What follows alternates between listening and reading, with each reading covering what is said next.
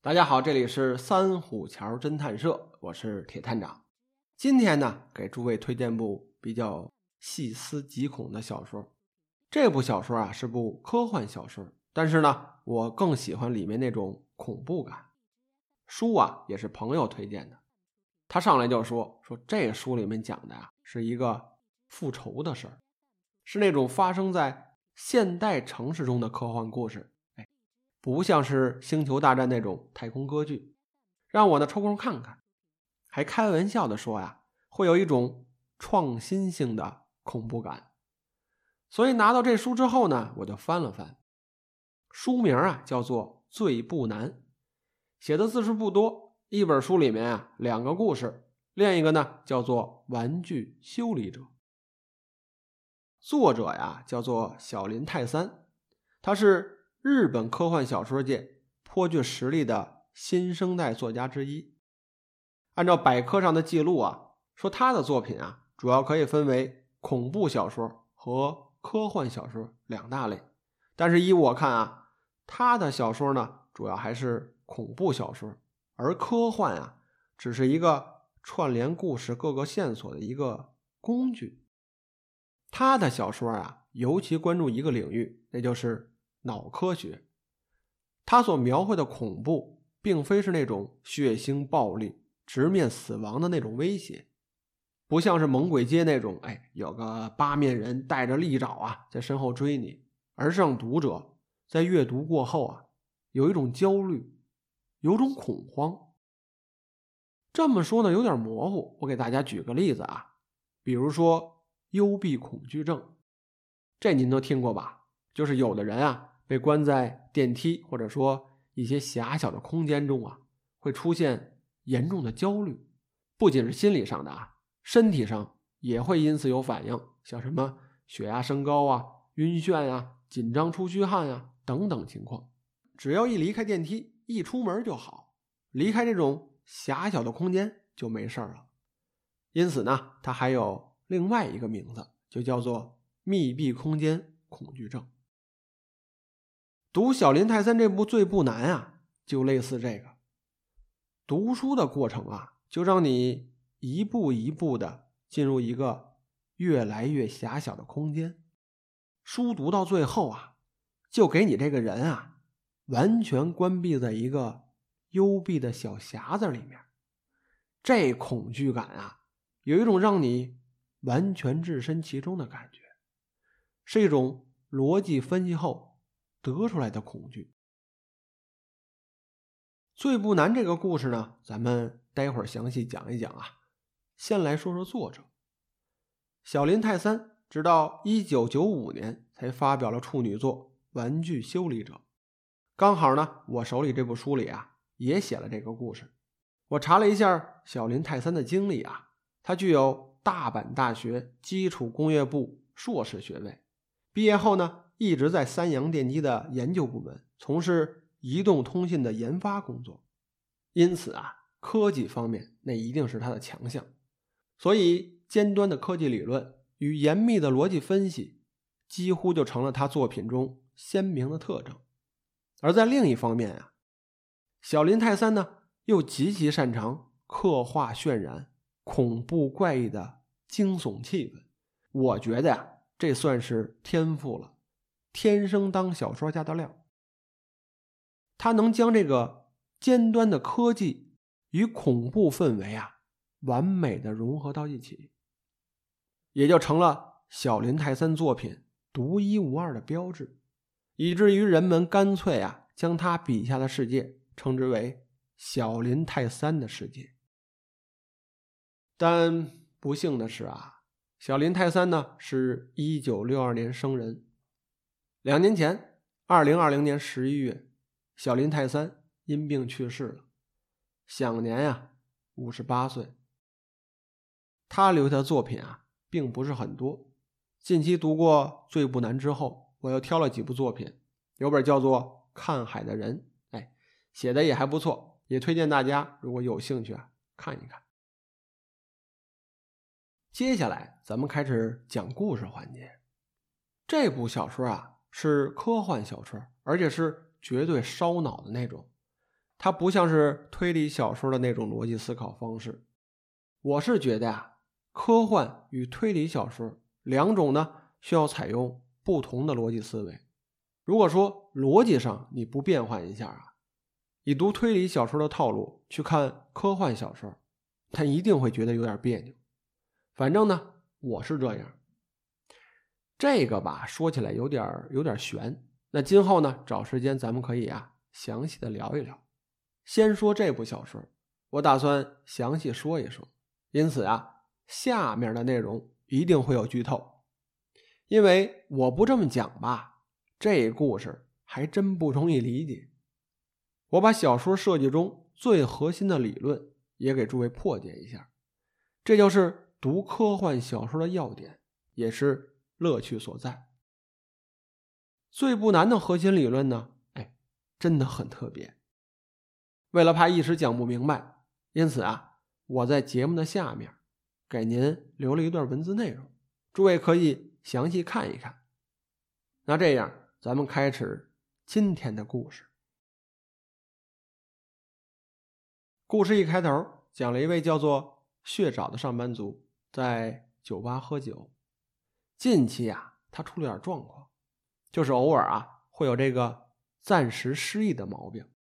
比如说啊，常去的酒吧找不到在哪儿了，转悠半天才找到。常戴着的手表呢，突然间也不见了。等过一会儿啊，突然发现就戴在自己手上。一般这种情况吧，现实中呢多是喝迷糊了。有个特别形象的词儿叫做“喝断片了”。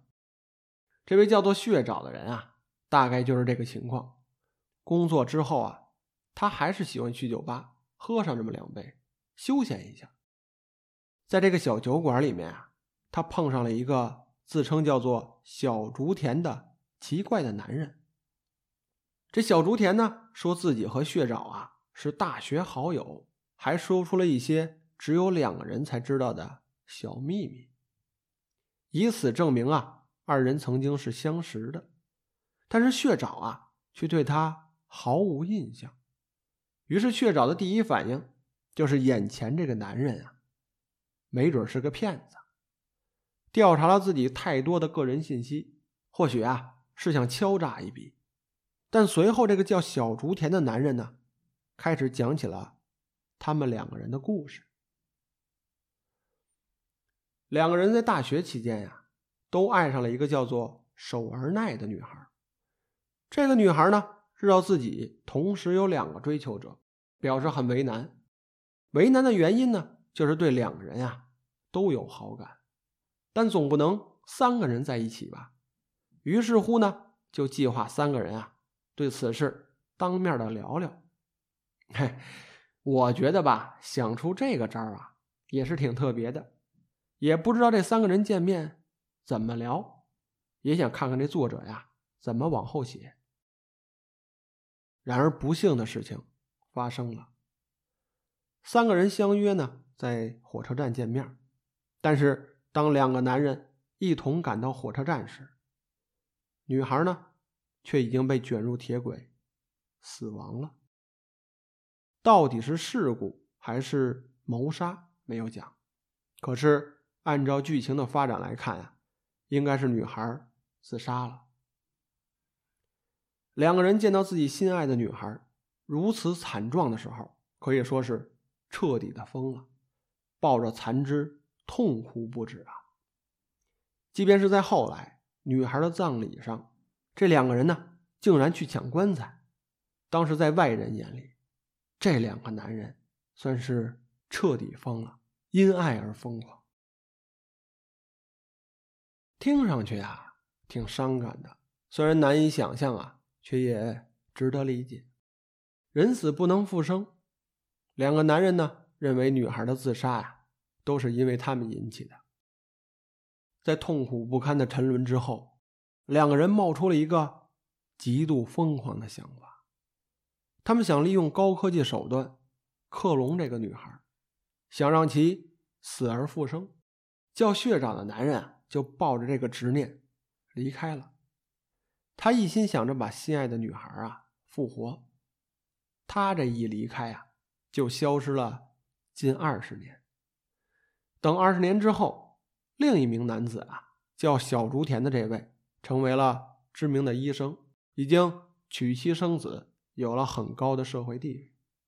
一天呢，他突然遇到了自己之前的好友，也就是在大学的时候爱上同一个女孩的血沼。此时的血沼啊，已经是个衰老憔悴的家伙了。但是有一点，他仍旧痴迷于。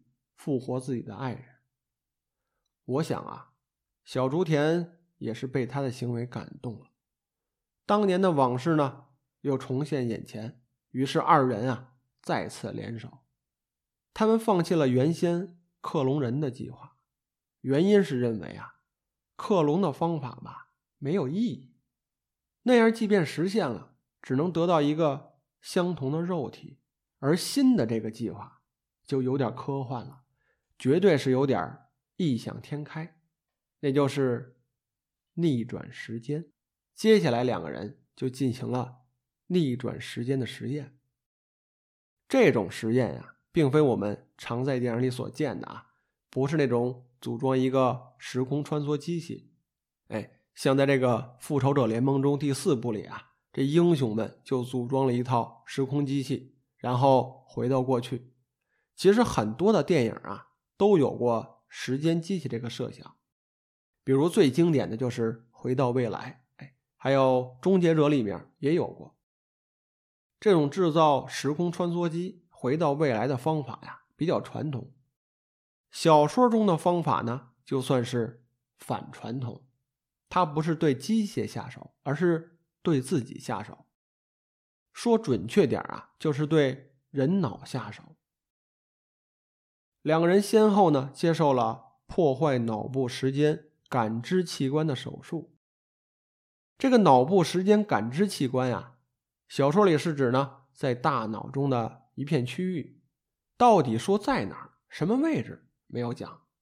如果大家对这个概念感到很迷糊，咱们举个例子来说啊，这个脑部时间感知器官呀，就类似于人脑中保持平衡、控制四肢运动的。特定区域，具体说，这个到底脑子里啊有没有感知时间的这么一个区域？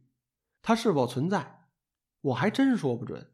但是感觉呀，没准是有的。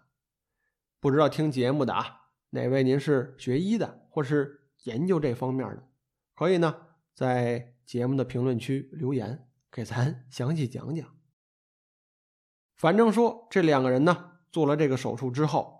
血沼小竹田发现自己有了时间旅行的能力，这部分啊，小说里有一套详细的理论来说明，相对来说是比较复杂的内容。小说中呢，还提到了薛定谔的猫那套理论作为依据。那薛定谔的猫的理论啊，说了这么久，我想大家都有耳闻。那下面呢，我讲的这套理论是小说里提到的。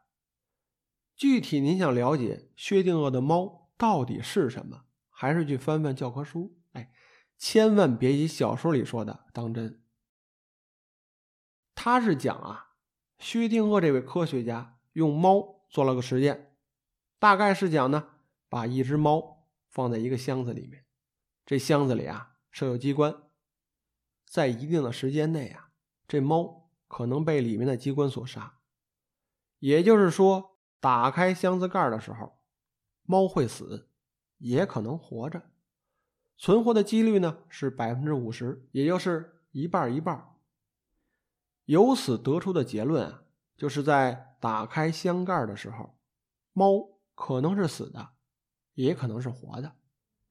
这个时候呢，就有另一派的理论了。